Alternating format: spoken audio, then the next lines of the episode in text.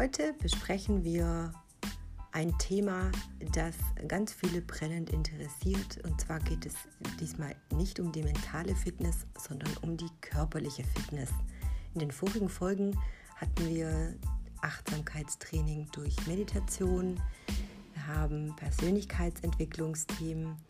Es ging auch um Projektmanagement oder auch mentales Training, wie du dich auf gewisse Themen oder Situationen, wie auch im Wettkampf oder bei der Arbeit, vorbereiten kannst.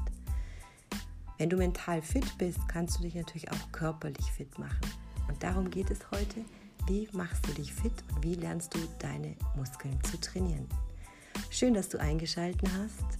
Mein Name ist Marci und du hörst den Kitchen Talk, dein Mental-Podcast.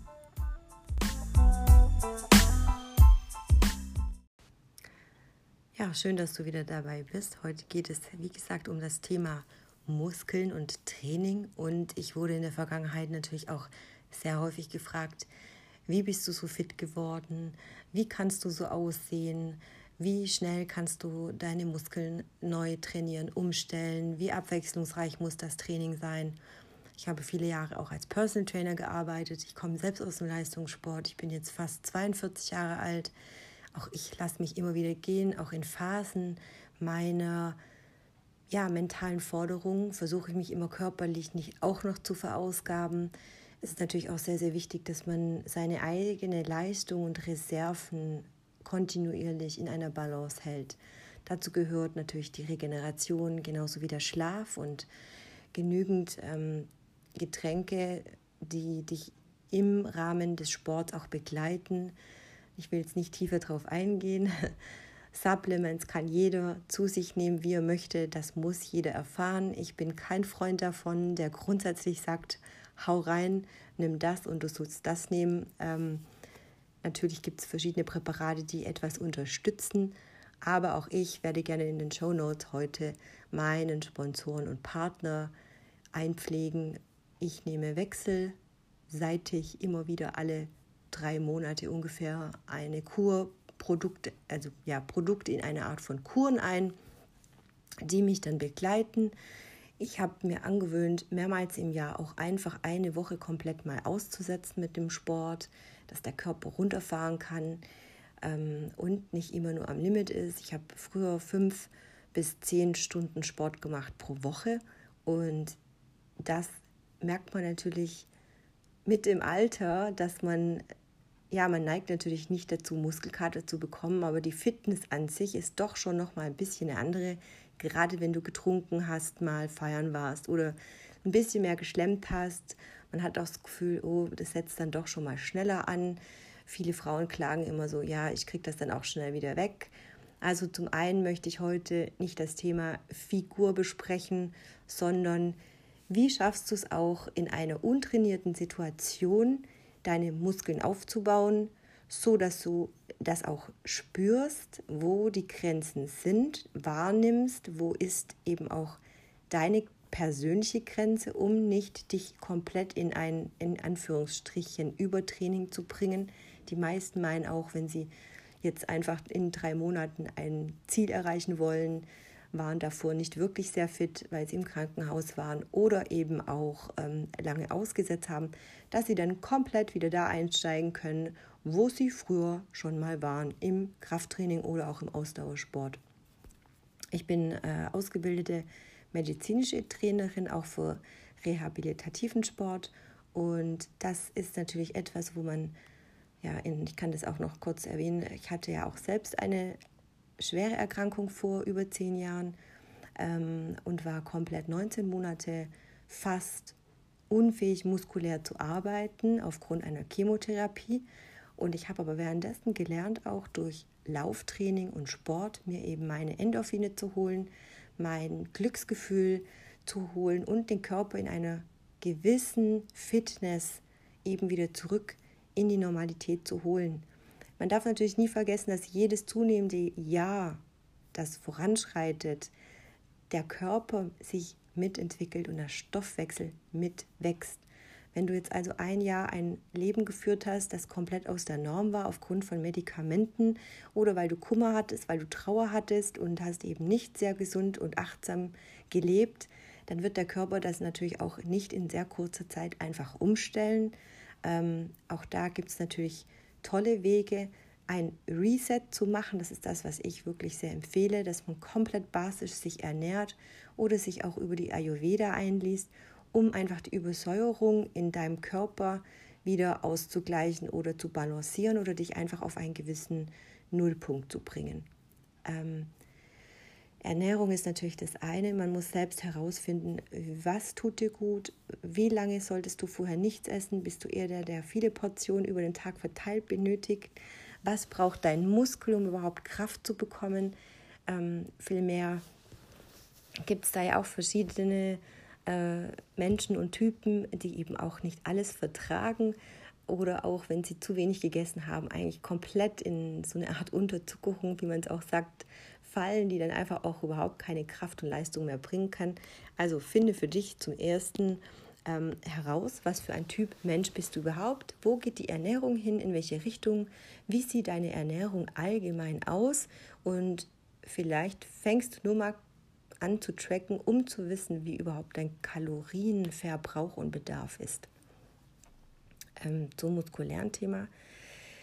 Wie gesagt, du solltest nicht von 0 auf 100 anfangen, sondern dir wirklich über einen professionellen Personal Trainer oder Trainer deines Vertrauens einen Trainingsplan erstellen lassen, um wie auch ein Ausschleichen des Sports, der Leistungssportler fängt auch nicht von 0 auf 100 einfach an, ähm, in seine Trainingspause zu gehen. Es muss auch ausgeschlichen werden, wie auch ein Medikament, das man lange genommen hat oder so weiter. Also es gibt so verschiedene Theorien, ähm, dass der Körper eben ein Gewohnheitstier ist und ja, wenn du viel Zucker gegessen hast und auf einmal verzichtest du auf Zucker, dann hast du auch so eine Art Entzugserscheinung ähm, oder Bedarf, die Dinge nochmal irgendwie zu ergänzen und dann bekommst du Heißhunger oder Attacken, wie auch immer. Geht es um Getränke oder Ernährung, geht es um Sport, geht es um Befriedigung, geht es egal um was es geht, das, was du deinem Körper zuführst oder entziehst, gewöhne ihn daran. Das ist ein wichtiger Schritt und Prozess, dass du dich nicht nur mental darauf vorbereitest und sagst, so, ab morgen geht's los. Gerade bei Läufern erfahre ich das immer und immer wieder über, ja, ich bekomme Nachrichten, die dann sagen, ja, ich habe jetzt angefangen mit dem Sport, es lief total gut und plötzlich habe ich Schmerzen in der Hüfte, ich habe Schmerzen in den Knien, in den Waden, am Schienbein. Klassische Probleme natürlich, so Knochenhautentzündung. Ähm, ich kann natürlich da auch keine Fernanalysen machen, aber grundsätzlich, wenn man sich dazu bewegen lässt, einen Marathon in kurzer Zeit zu laufen, ähm, kannst du nicht von 0 auf 100 anfangen, dich ähm, in, in Leistung zu begeben. Du musst deinen Körper darauf vorbereiten, genauso auch wie die Schuhe, genauso wie den, wie den Terrain.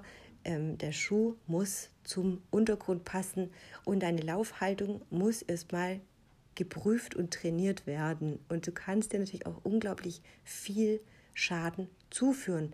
Und gerade beim Laufen ist es auch immer wichtig, die muskuläre Gegenarbeit durchzuführen in der Rückdehnung zum Beispiel oder in der Rückbeuge, klassisch aus dem Yoga. Wir arbeiten sehr, sehr viel mit Dehnung, mit den Hüftbeugern, dass die Hüfte gedehnt ist, ähm, weil durch viele Sitzen natürlich und auch beim Laufen immer die Vorwärtsbewegung, das Bein im Winkel leicht angezogen funktioniert und dadurch der Hüftbeuger sich verkürzt, der Unterbauch sich mehr in ein leichtes Hohlkreuz wölben kann.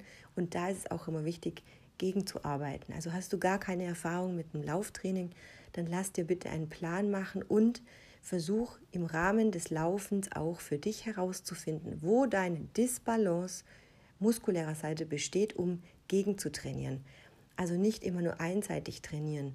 Das heißt, versuch auch im Kraftbereich dir deine Muskulatur für die Oberschenkel, für den unteren Rücken, Nackenbereich mit aufzubauen. Also alles in Maßen, alles in kleinen Schritten. Ähm, bestes Beispiel außerdem auch für Body Workout Training.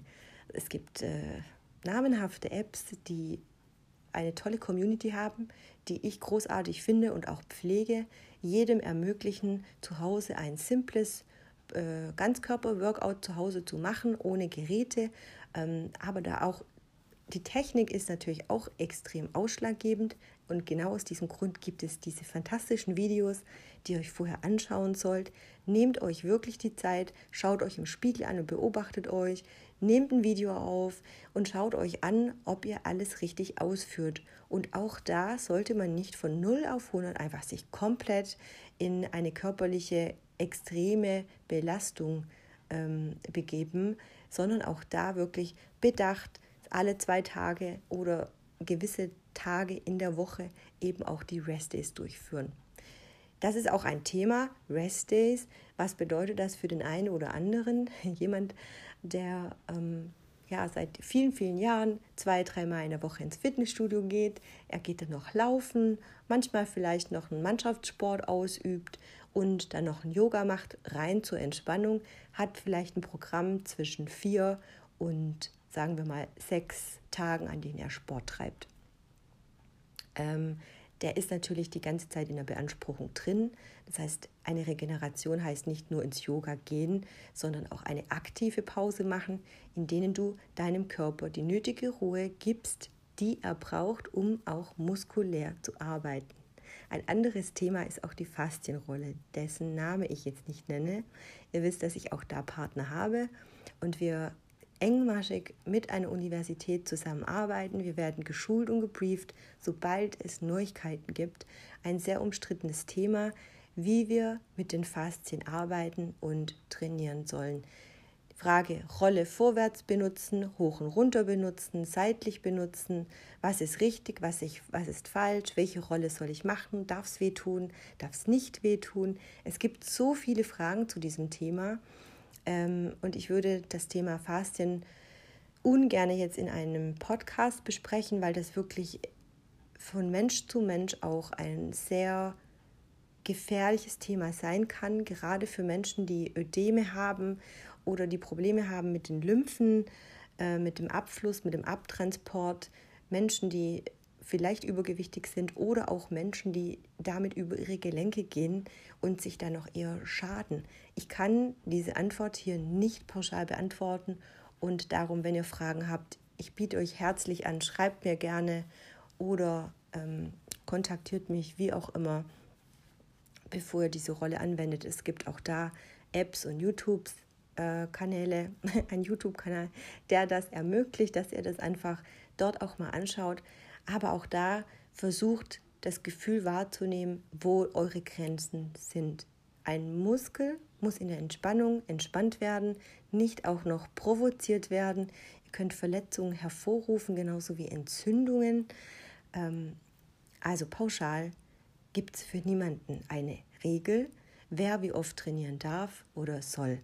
Es gibt eben ein bisschen so die Faustregel, dass man wirklich sagt, okay, peu à peu wachse und steigere dich in einem bestimmten Rahmen von erstmal 15 Prozent, sagen wir mal, steigere dich dann in einem gewissen Rahmen auf vielleicht 18, 20 bis 50 Prozent. Dann halte mal konstant durch, versuch die Muskeln auch wirklich vielseitig zu beanspruchen und nicht immer nur ins Maximale, sondern auch mal gegenläufig. Yoga ist eine super Ergänzung für jede Art von Sport. Versuche für dich herauszufinden, welcher Sport dir auch Spaß macht. Und wenn du sagst, du musst erstmal Muskeln aufbauen, dann fang an mit kleinen Schritten, kleine Workouts und ganz ehrlich, die alten Methoden sind immer noch die besten. Fang morgens auch einfach mal an, mach das Fenster auf, mach Kniebeugen, mach Jumping Jacks, ähm, weiß ich nicht. Also es gibt so viel Übungen, die dir einfach am Tag schon in nur wenigen Minuten, fünf Minuten, ein unglaublich gutes Gefühl geben. Immerhin habe ich was gemacht. Genauso die Bauchmuskeln. Es bringt nichts, wild hoch und runter dir ein zwanghaftes Sixpack anzutrainieren, denn nur ein Sixpack hat so erstmal gar keinen Zweck, sieht nur gut aus. Es wird in, ja, vielleicht, je nachdem, wann du eben diesen Podcast hörst, in der nächsten Women's Health Ausgabe im Herbst 2019 von mir einen Bericht geben, in dem ich gerade auf das Thema äh, Bauchmuskeln als Expertin spreche und berichte.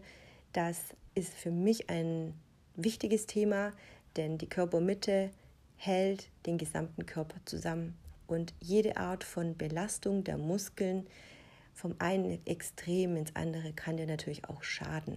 Das heißt, ein zu starker Bauchmuskel nach vorne wird auch deine Körperhaltung verändern.